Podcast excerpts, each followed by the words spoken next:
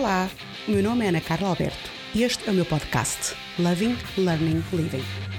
Acredito que o amor é base de tudo, que estamos em constante aprendizagem e isso eu chamo viver. Vou falar-vos das minhas experiências do dia a dia, como mãe, filha, irmã, amiga, sobretudo como mulher. A única promessa que vos faço é que serei eu própria, frontal, crítica, sarcástica, intensa e apaixonada. Espero que se divirtam desse lado, porque eu vou me divertir imenso deste. Olá, aqui estou eu novamente para mais um episódio do podcast Loving, Learning, Living. O tema 2 é o luto. Retomo um tema do qual já fiz um podcast. Eu tinha prometido que o tema não se escutaria num único episódio, que teria mais dois episódios, um, e aqui estou eu comprometido a fazer o segundo episódio. Este episódio ainda ponderei um, fazê-lo uh, com, com, em filme, uma vez que agora tenho um canal YouTube e acaba por ser mais atrativo um, os episódios no YouTube aparecerem em filme, mas pelo conteúdo, pelo tema, um, julgo que poderia ser demasiado uh, sensível, estaria demasiado exposta, sentir-me demasiado despida se me apetecesse chorar uh, ao estarem a ver-me uh, fisicamente e por isso decidi fazê-lo só com voz. não prometo não chorar, não prometo não me emocionar, mas pelo menos essa emoção ficará visível para vocês apenas em imaginação um, e em audição.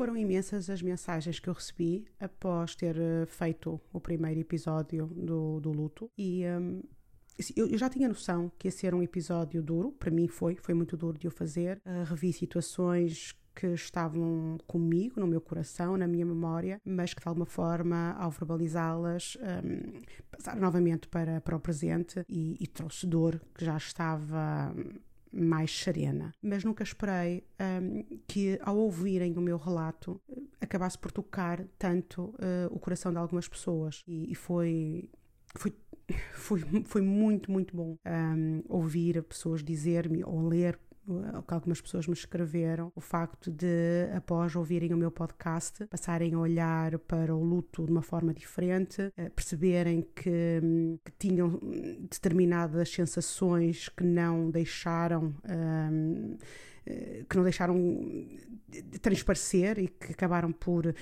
por se retrair na, na dor que sentiram, outras que, que ao ouvir se relembraram de situações que, que também viveram e, e, e, a catarse que e acabaram por fazer uma catarse de, daquilo que sentiram ao ouvir o meu podcast. Eh, e mais importante do que isso, para mim, o que me tocou imenso é que algumas pessoas já sabiam que eu tinha uma amiga que tinha morrido de câncer do útero e foi muito bom finalmente dar um nome a essa amiga e, e de repente ouvir as pessoas dizer-me: ah, Ok, é Rolanda, é Rolanda a tua amiga é a Rolanda. Um, e, e, pronto, um, a minha amiga que morreu de cancro passou a ser a Rolanda. As pessoas passaram a pôr um nome um, a quem infelizmente morre cedo demais com um cancro no útero.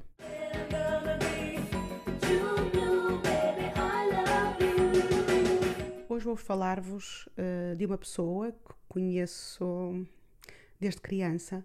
Eu devia ter uns 4, 5 anos quando conheci a ah, era, era minha vizinha, foi minha vizinha durante muito tempo e era a pessoa com quem uh, eu me identificava mais e me identifiquei mais uh, até a adolescência. Todos os dias estávamos juntas, um, eu frequentava, eu e a minha irmã Cláudia frequentávamos a casa da A, a frequentava a nossa casa, sabíamos tudo umas das outras, era como se fôssemos irmãs. A é da idade da minha irmã Cláudia, ou seja, era mais nova do que eu a 15 meses. Um, e apesar de ser da idade da minha irmã e de ter estudado na turma da minha irmã durante anos, a verdade é que uh, sempre fomos as duas mais próximas. Uh, talvez, e porque eu acredito muito nos signos, talvez por sermos as duas capricornianas, talvez por sermos as duas umas rebeldes sem causa, um, talvez por uma série de coisas. Nos identificávamos imenso e, uh, e, compartilhávamos tudo, desde os pequenininhos segredos, dos, dos primeiros uh, namoricos uh, ou os primeiros interesses masculinos. Um, às zangas ou aborrecimentos que tínhamos em casa porque os nossos pais eram chatos uh, ou na escola, era tudo partilhado uh, ao pormenor. Uh, passávamos o dia todas, todos juntas e ainda chegávamos a casa e pegávamos no telefone e passávamos horas e horas ao telefone. Recordo da minha, da minha mãe dizer muitas vezes: Eu não sei o que é que vocês tanto têm para falar, mas a verdade é que tínhamos sempre alguma coisa para falar. Ou, olhando agora para trás, bastava-nos o silêncio, bastava-nos o respirar uma da outra para estarmos bem, para nos sentirmos bem, porque um, éramos aquilo que, que, se pode chamar de, de almas gêmeas. Éramos vizinhas, amigas um, de vida, mas uh, irmãs de coração.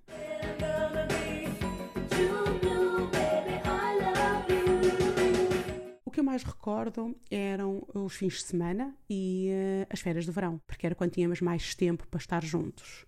Uh, e recordo-me de, como referi, de irmos muitas vezes para casa da A. A tinha um pátio enorme e brincávamos muitas vezes aí uh, às bonecas, um, aos casalinhos. É incrível como quando criança da minha geração gostávamos muito de brincar uh, a famílias casadas com, com filhos. Tínhamos aqueles carrinhos e as bonecas para brincar e gostávamos imenso de tomar conta de crianças. Meu Deus, que desperdício de tempo um, brincávamos uh, à verdade e consequência, brincávamos às escondidas nas noites de verão com toda a vizinhança da rua, era bom, bom demais.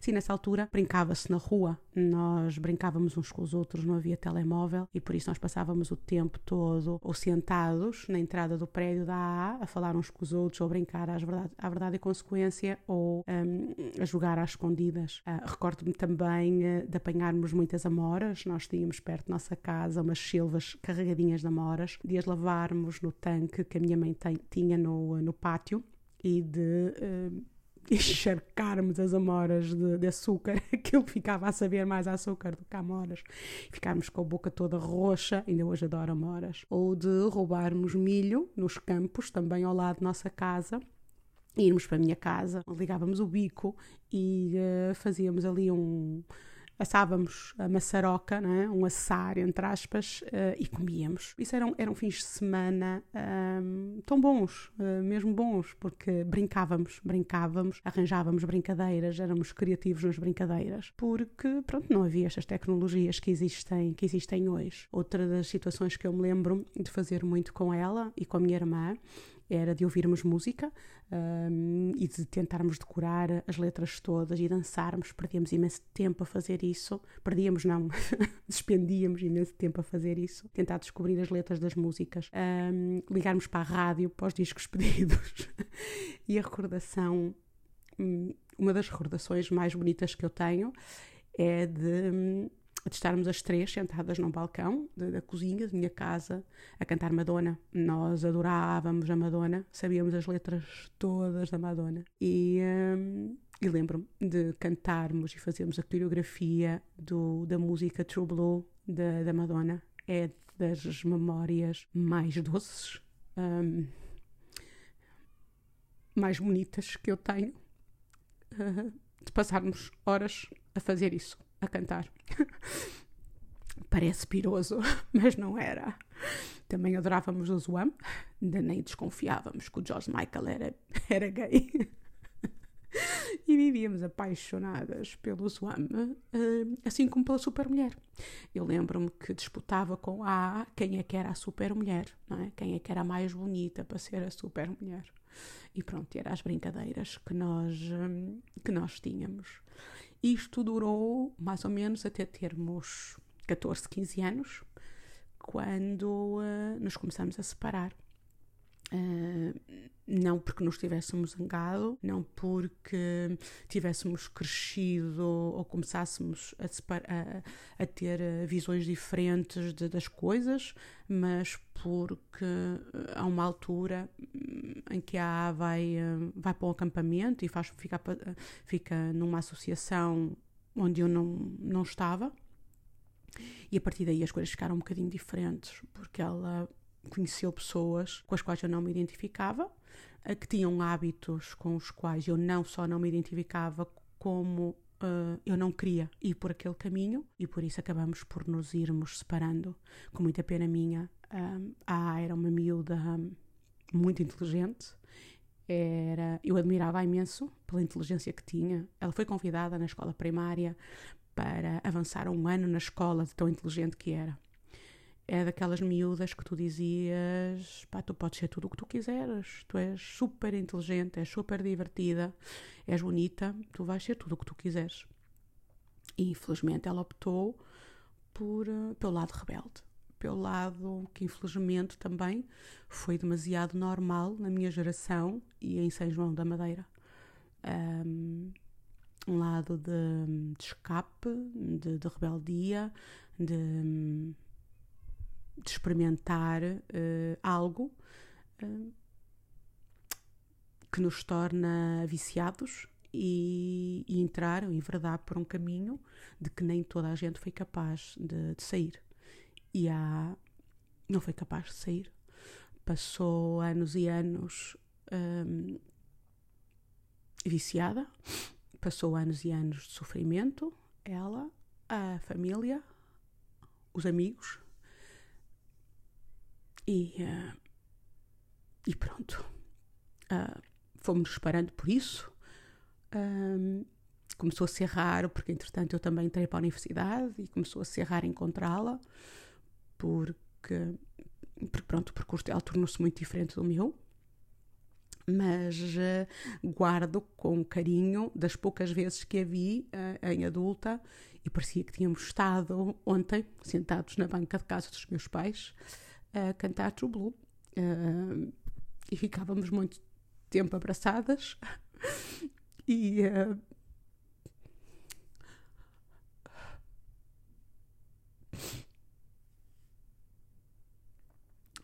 e ela dizia-me Carlinha, tu sempre tiveste muito juízo tu mereces tudo o que tens porque tu sempre tiveste juízo e eu dizia-lhe que eu nunca tive juízo. uh, a única diferença é que uh, naquela altura da nossa vida, da adolescência, eu sabia aquilo que eu não queria. Uh, eu acho que ele também sabia de alguma forma, mas pronto, optou. E eu sabia que eu não ia optar por isso, por várias razões. Provavelmente também pelo aquilo que os meus pais me diziam, por, um, por ter consciência que podia ser algo muito perigoso para mim. Um, não sei, sei lá, não sei. Uh, sei que não o fiz, uh, mas nunca me considerei uma menina com muito juízo e muito inteligente, como ela achava que eu era. Uh, são opções, e às vezes são opções que até fazemos de forma inconsciente. O que eu sempre achei é que a era, era demasiado rebelde há uma altura em que nós somos rebeldes, em que queremos contestar hum, a autoridade uh, paterna e materna. Neste caso, eu acho que as duas queríamos muito contestar a nossa autoridade paterna. Tínhamos pais. Uh, de alguma forma duros nas regras, uh, aqueles pais que põem regras muito apertadas para quem quer sair à noite e a menina, um, que nos controlavam. Uh, e, e, as duas éramos muito contestárias disso, e, e se calhar uh, a forma como cada uma de nós encontrou para, um, para querer ser independente, para demonstrar que, um, que ninguém mandava em nós. Uh, que éramos livres para fazer o que queríamos, foi diferente. E, e a dela acabou por ser tristemente diferente, porque porque ela efetivamente podia ter sido tudo o que ela quisesse. Era um coração demasiado bom, era uma pessoa demasiado inteligente um, e que acabou por uh, ter momentos de grande sofrimento no seu crescimento, de causar momentos de grande sofrimento à sua volta. Mas é o que é. Eu acredito que, que as coisas acontecem uh, de alguma forma porque tem que acontecer e porque tínhamos que passar por isso. Eu não sei, eu não quero analisar, não, não quero analisar. Uh, sei que quem olha de fora, como eu olho, uh, é claro que foi uma escolha errada, foi uma escolha demasiado errada, foi uma escolha demasiado hum, prolongada no tempo, que não lhe permitiu sair como muita gente à sua volta saiu. um, e, que, e que fez com que ela tivesse uma, uma fatura demasiado alta a pagar num determinado momento.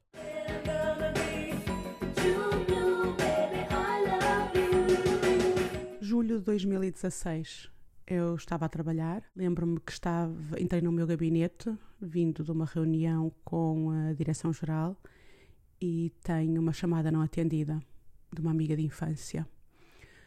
E olho para o telefone, vejo a chamada não atendida e seguida de uma mensagem um, no Messenger que me diz: uh, Carla, um, A está no hospital, está no hospital muito mal e não deve sobreviver e foi como como se o meu mundo parasse.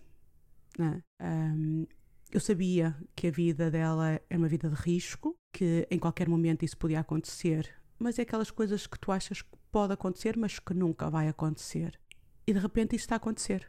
Pronto. Tu não sabes muito bem como, tu não estavas minimamente à espera, uh, está a acontecer. E essa manhã passa-se toda de trocas de mensagens entre esta minha amiga, de outra amiga que entretanto também uh, começa a enviar mensagens, porque eu estava em Lisboa e essas duas pessoas estavam mais perto, da, estavam em São João, um, e passamos ali um dia um, de angústia, de tristeza, de não querer acreditar na possibilidade de um fim, mas na quase certeza que esse fim estava próximo e efetivamente estava próximo. O fim aconteceu em julho de 2016. Um fim da vida da A fisicamente na Terra. Hum, o resto eu não sei. Eu tenho as minhas crenças, cada um tem as suas. Não vou falar sobre isto nesta altura. Sei que, que ela partiu, que ela partiu fisicamente. Eu fui ao funeral. Foi a primeira vez que eu vi hum, o caixão a ser levado para a cremação. Eu acho, eu acho que é. Já, já, já presenciei caixões a descer e as pessoas a, a ter a terra para o caixão.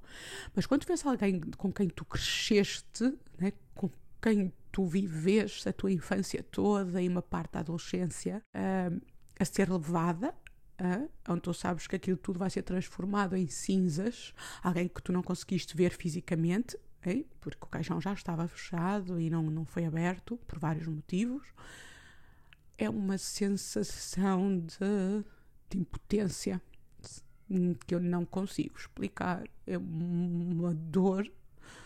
Uh, é uma dor. É uma dor que fica durante muito tempo. Uh, mas como é que eu hei de explicar? Eu nunca, nunca, desde essa altura, me lembrei dela com uma, um sentimento menos positivo. É engraçado porque sempre que eu me recordo dela, eu sorrio. Eu sinto não só os meus lábios a sorrir, como o meu coração, porque eu nunca deixo de me lembrar da menina pequenina que brincava comigo, da menina pequenina que soube os meus primeiros namoricos, da primeira uh, vez que dei um beijo a um rapaz, da, da menina com quem eu cantava, da menina com quem eu dançava, da menina que me conhecia muito bem. E um, a única coisa que, que eu me arrependo é de que vamos deixando passar o tempo. Eu lembro-me que poucas vezes, uh, fisicamente deixei de haver, há muitos anos que não havia, porque morávamos em cidades diferentes, uh, mas às vezes trocávamos mensagens, sobretudo quando ela fazia anos, e ficava sempre a promessa de uh, eu, eu vou aí, eu vou aí em breve e vamos mesmo ter que tomar café. Ela dizia sempre, mas vem, mas vem mesmo e liga-me e, cada vez que falávamos dava-me o número de telefone dela, porque ela estava sempre a mudar do número. Bom, eu também não sou um exemplo, que também muda imensas vezes, mas uh, isto nunca aconteceu, nunca aconteceu. Uh, e, e, quando as coisas acontecem, quando a pessoa deixa de existir, tu pensas sempre: merda, eu nunca mais vou deixar um café por tomar. Mas a verdade é que isto foi em 2016, nós estamos em 2021, e agora que eu estou a fazer este podcast, eu estou-me a lembrar que eu ainda tenho muitos almoços e cafés uh, pendurados. e por minha causa. um, e que até ao final do ano vou ter que os fazer, porque eu não quero sentir a mesma coisa que eu senti quando a ASO foi de porra, pá, mas não conseguiste arranjar uma porcaria de um tempo para um café. Um, é isso que me diz quando alguém parte. Uh, é que esta finitude, pelo menos durante uns tempos, nos faz pensar um, na correria estúpida que nós levamos na vida, nas prioridades muitas vezes mal escolhidas e, uh, e no pouco tempo que dedicamos a quem realmente importa, a quem realmente nos acrescenta. Um, é verdade que eu, eu, e ela estávamos muito separadas. Uh, por várias razões, não é? porque tínhamos realmente projetos de vida muito diferentes e fomos crescer de maneira diferente, mas onde ela estiver, ela sabe que eu vou amá-la sempre e que nunca conseguirei ouvir o True Blue sem me lembrar das três no balcão, abanar as pernas, abanar os braços, a fingir que calçávamos uma luva comprida como a Madonna. Nunca, nunca, esteja onde ela estiver, ela está sempre no meu coração tal como o nome diz, True Blue, Baby, I love you. Até qualquer dia.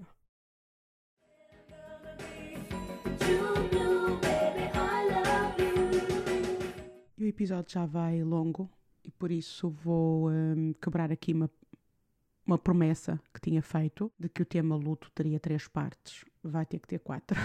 porque hum, o objetivo deste episódio era ter falado hum, de duas, duas partidas que me marcaram antes de falar da partida do meu pai e, e, não vou conseguir. Não vou conseguir, não só porque estou demasiado emocionada, como também não quero tornar este episódio demasiado longo e por isso terá uma terceira parte que falará de um amigo, de um grande amigo, e só depois na quarta parte, que já não será em 2021, é que falarei da questão do meu pai que é que eu gostava de passar neste, neste podcast? É mais uma vez que, que é importante, é importante termos a consciência de que a vida tem um princípio, tem um fim e, e, que viver é o que nós fazemos entre o tempo que cá estamos. E por isso cabe-nos a nós um pouco, uh, e quando eu digo um pouco, porque não depende inteiramente de nós, apesar de que eu acho que depende 97% de nós, tornar este período, entre um ponto e o outro, o mais aprazível possível. E quando eu digo mais aprazível possível, é percebermos que que as questões materiais são o que menos importa aqui, que as quesílias e conflitos são o que menos importa aqui. O que importa realmente é conhecermos, é percebermos quem somos, é sermos fiéis àquilo que somos, é termos a coragem de transmitir e sermos quem somos, independentemente de que os outros vão dizer, da forma como os outros nos vão julgar. E mais importante que isso, é perceber que assim como a nossa vida vai ter um fim, a de quem nos rodeia também. E por isso é fundamental, eu diria imprescindível, para que as coisas tenham valor ou tenham um valor positivo, que esse tempo nós consigamos estar com as pessoas que contribuem para que nós sejamos felizes. Nós não conseguimos ser felizes sempre, nós não conseguimos ser felizes o tempo inteiro, mas nós conseguimos e temos o dever de ser felizes a maior parte do tempo. E por isso, rodeiem-se de quem realmente contribui do coração, de atitudes, de gestos, para que a vossa vida seja o mais feliz possível, o máximo de tempo possível. Sejam com quem vos quer bem, porque um dia, quando perderem essas pessoas, ou essas pessoas vos perderem a vós, a dor de vos perder, a dor de as perder, vai ser mais suportável. Eu digo, cada pessoa vive o luto à sua forma. É uma maneira muito individual de viver a, eh, a partida de alguém físico, porque eu acredito que a pessoa está sempre conosco, seja por memórias, seja por outras situações. E há sempre uma altura em que a dor se transforma, em que uh, a vontade de chorar, a, a, injustiça, a raiva se atenua e tudo o que foi bom vai ficar e vamos recordar. E muitas vezes até vamos perceber o porquê de algumas atitudes que a pessoa teve e o porquê mesmo da partida dessa pessoa. E por isso mesmo, para que essa lembrança seja tão boa, é importante que nos saibamos dar e que saibamos perceber quem realmente também se quer dar e está presente na nossa vida. O luto faz parte, mas o luto não tem de ser necessariamente uma fase demasiado dolorosa. Partem fisicamente, mas o nosso coração, estas pessoas que eu relatei nestes dois podcasts, estarão sempre, sempre, sempre presentes no meu. Sempre. E com um lugar muito grande. Por muito que me tenham feito chorar, por muita tristeza, por muita dor que me tenham causado. O de bom que deixam foi sem dúvida superior. Obrigado e até um dia.